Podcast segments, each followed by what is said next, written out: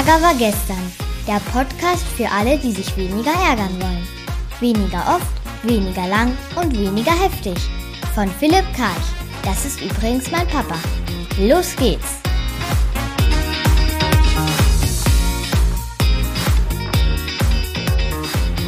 Hallo Iris, guten Morgen. Hallo, guten Morgen Philipp. Grüß dich. Vielen Dank, dass du dir Zeit genommen hast, äh, dabei zu sein bei dem Anti-Ärger-Podcast.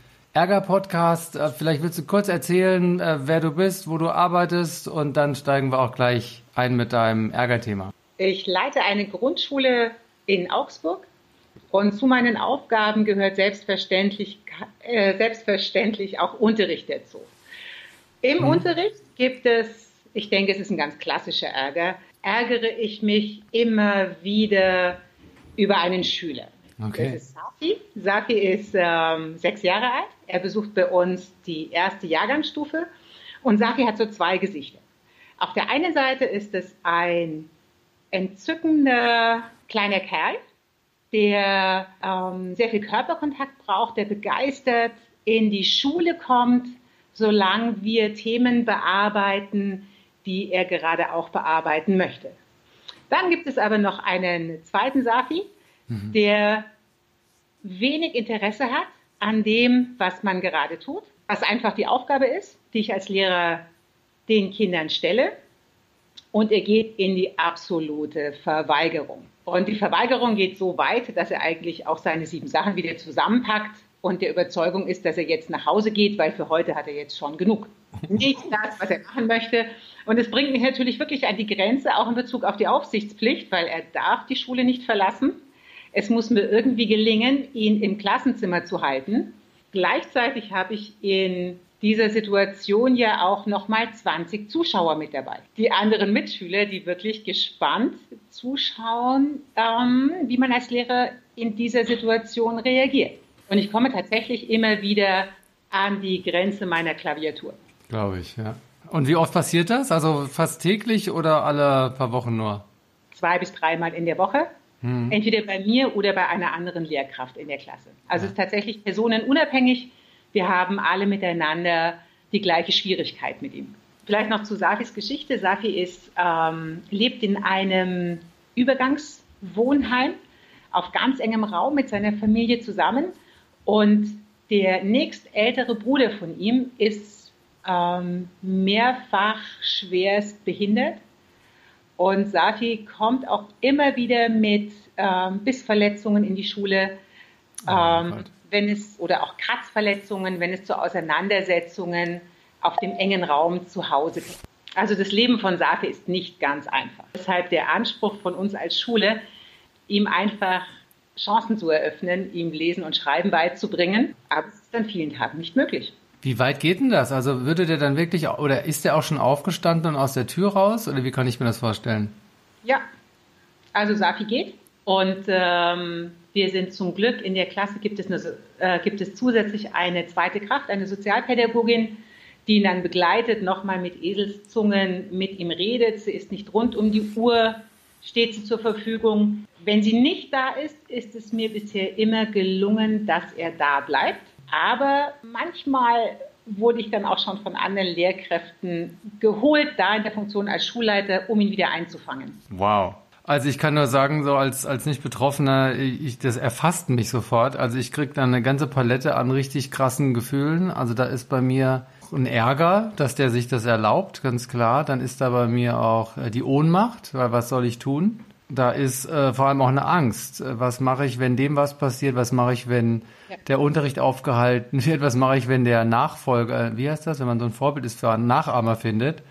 Ja. Äh, das ist ja eine wahnsinnige Situation. Ich, ich fühle mich direkt ausgeliefert an der Stelle. Ja, das geht uns ganz genauso. Ich glaube, das Schwierigste, also die zwei schwierigsten Punkte sind die Ohnmacht und die Angst. Die Angst, dass tatsächlich etwas passiert, auch die Angst, dass er Bildung nicht als Chance nutzen kann und eigentlich nicht die Dinge lernt, die er dringend braucht, um mal mhm. äh, erfolgreich im Leben stehen zu können. Und die Ohnmacht ist unfassbar gegenüber einem, einem kleinen jungen Mann mit sechs Jahren, der einfach dasteht, seine Arme verschränkt, mit den Augen funkelt und mit großer Ernsthaftigkeit uns mitteilt, dass er jetzt geht. Es, es, hat auch was Humorvolles, wenn man nicht betroffen ist. Äh, das, ich, also ich nehme mich natürlich ernst und habe da eine Anteilnahme und trotzdem so von außen betrachtet, da könntest du direkt einen Film draus machen. Das ist ja Wahnsinn, wie viel Macht der hat oder sich nimmt und, und was der uns auch zeigt. Also was eigentlich möglich ist, wenn man sich radikal um sich kümmert. Das ja. ist ja erstmal auch eine unfassbar selbstfürsorgliche Kompetenz, die der uns da zeigt. Also es tröstet, es tröstet dich natürlich nicht und soll dich auch nicht trösten. Es ist einfach nur erstmal so, da könnte was drin liegen, also auch wo so eine Art erstmal eine Ablehnung von diesem Verhalten. Das erstmal erzeugt er ja Probleme oder Kosten und dann aber auch möglicherweise zu sehen, er ist ein Spiegel von uns. Also ich identifiziere mich mit dir, wie würde es mir gehen? Ich würde jenseits dieser Ablehnung wahrscheinlich auch gucken, wenn ich in einem guten Zustand bin. Äh, ist da irgendetwas, was ich vielleicht beneide? Würde ich auch manchmal mich so um mich kümmern und einfach oder sogar bewundere. Und dann ist dieser Kleine vielleicht mein sogenannter Arschengel nach Robert Beetz. Ist da was dran, Iris? warst du schon mal in einer Situation, wo du auch gerne auf seine Art ja. und Weise. immer und immer, selbstverständlich. Aber weißt du, wenn ich einen Raum verlasse und meine Arme verschränke und in eine Verweigerungshaltung gehe, bringe ich niemand anderen in die Situation, dass er für mich jetzt die ja. Aufsichtspflicht verletzt, weil ich bin 51 Jahre alt. Also das ist schon in Ordnung, wenn ich gehe. Ich muss dann die Konsequenzen tragen, ja, genau, aber ja. grundsätzlich kann ich das tun. In der Schule mit den Kindern ist es einfach eine andere Dimension. Letztendlich gibt es eine Möglichkeit über das Jugend, also für das, über das Amt für Jugend und Familie, dass eine Schulbegleitung für ihn installiert wird. Also jemand, der einfach ihn permanent den Schulalltag durchbegleitet. Wobei ich hier einfach sehr schwanke. Ich bin mir nicht sicher, ob es tatsächlich, also vom, vom Sicherheitsaspekt wäre das ganz wunderbar. Auf der anderen Seite bin ich mir nicht sicher, ob es genau das ist, was er braucht. Er kann ja schon mal sehr gut für sich selbst sorgen. Ich glaube, er hat auch gelernt, sich selbst zu schützen, innerhalb seiner Familie, allein vor seinem, vor seinem Bruder, auch vor, vor tätlichen Angriffen. Seine Eltern hatte aus meiner Sicht gut in der Hand. Er ist der kleine Prinz und kostet die Situation auch aus. Sind in der Schule auch sehr bewusst, dass wir ihn sehr mögen, dass wir sehr viel Verständnis für ihn haben und dass er, vielleicht geben wir ihm auch zu sehr das Gefühl, dass er eine Narrenfrei, also dass er ne, so ein mhm. gewisses Maß an Narrenfreiheit hat, aber das wird mir jetzt erst im Gespräch bewusst. Also ich habe auch zwei Kinder und ich bin immer so hin und her gerissen zwischen auf der einen Seite halt liebevoll sein und fürsorglich und Räume und Möglichkeiten schaffen. Und ich mache immer wieder die Beobachtung, dass das sehr schnell auch dann auch ausgenutzt wird und dieses Kinder brauchen Grenzen, das ist ja so ein Glaubenssatz, der da überall äh, ausgesprochen und gehört wird. Ich glaube, da ist was dran, dass Grenzen auch immer wieder ein, ein Einnorden und äh, auch ein bisschen Bodenhaftung bringen.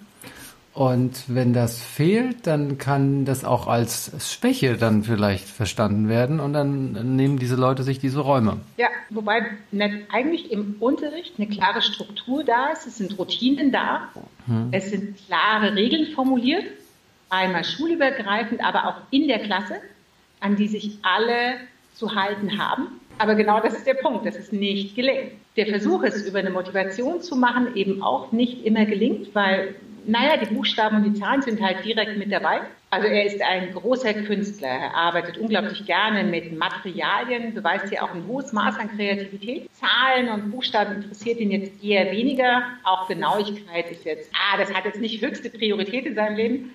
Also, was, was kann man machen? Vielleicht so am Ende des, des Gesprächs heute, vielleicht können wir gemeinsam noch überlegen, was wären so Ansätze? Also, ich, ich merke auch erstmal ganz ehrlich, dass ich kaum wüsste, was ich tun kann in dem Moment. Meine Angst wäre riesengroß. Das würde fast zu so einer Blockade und Beklemmung führen.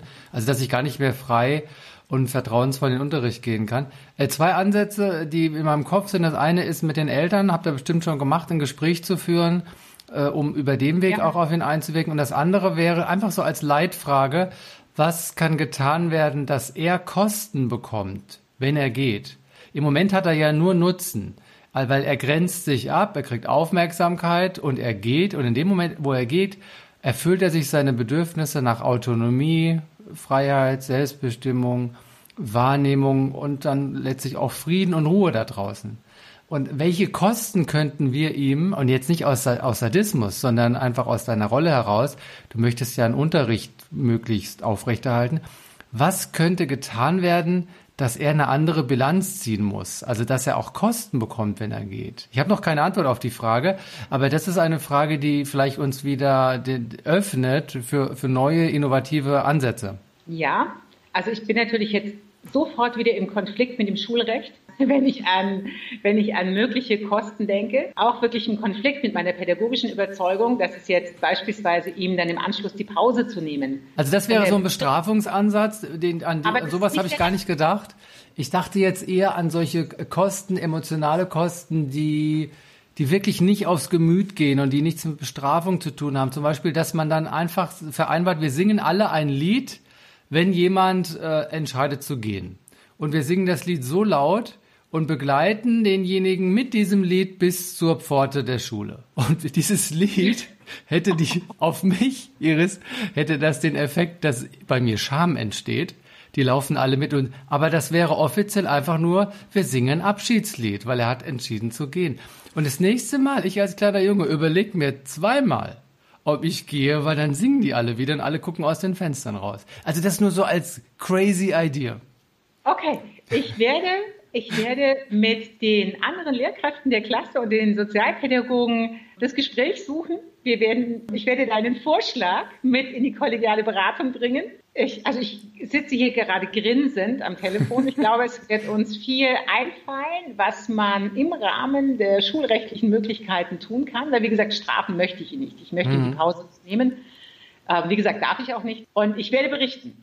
Klasse, klasse. Ich freue mich, dass es war wirklich ein Impuls, den, den hatten wir jetzt nicht vorbereitet. Äh, das ist ja auch alles hier live zwischen uns. Äh, wenn du magst, äh, könnt ihr mich gerne auch nochmal dazuschalten. Ich habe bestimmt noch eine andere Idee und wir können es spielerisch angehen. Das bringt auch uns dann wieder in so eine Leichtigkeit rein und dann entstehen auch meistens neue Ideen, wenn man eben nicht so in seinem Problemmodus drin ist, sondern sagt, es wird etwas geben, mit dem ihr ihn liebevoll, aber irgendwo auch rücksichtslos beeinflussen könnt. Und da drücke ich euch die Daumen. Dankeschön. Iris, vielen, vielen Dank, Dank für deine Zeit und äh, ja, bis die Tage dann. Ja, tschüss. Tschüss. Das war eine neue Folge von Ärger war gestern, dem Podcast von Philipp Karch. Hat dir die Folge gefallen? Ärgerst du dich jetzt weniger oder ärgerst du dich jetzt sogar noch mehr? Der Podcast geht auf jeden Fall weiter. Und wenn du magst, bist du wieder dabei. Bis dahin, viel Spaß mit all den Ärgerangeboten.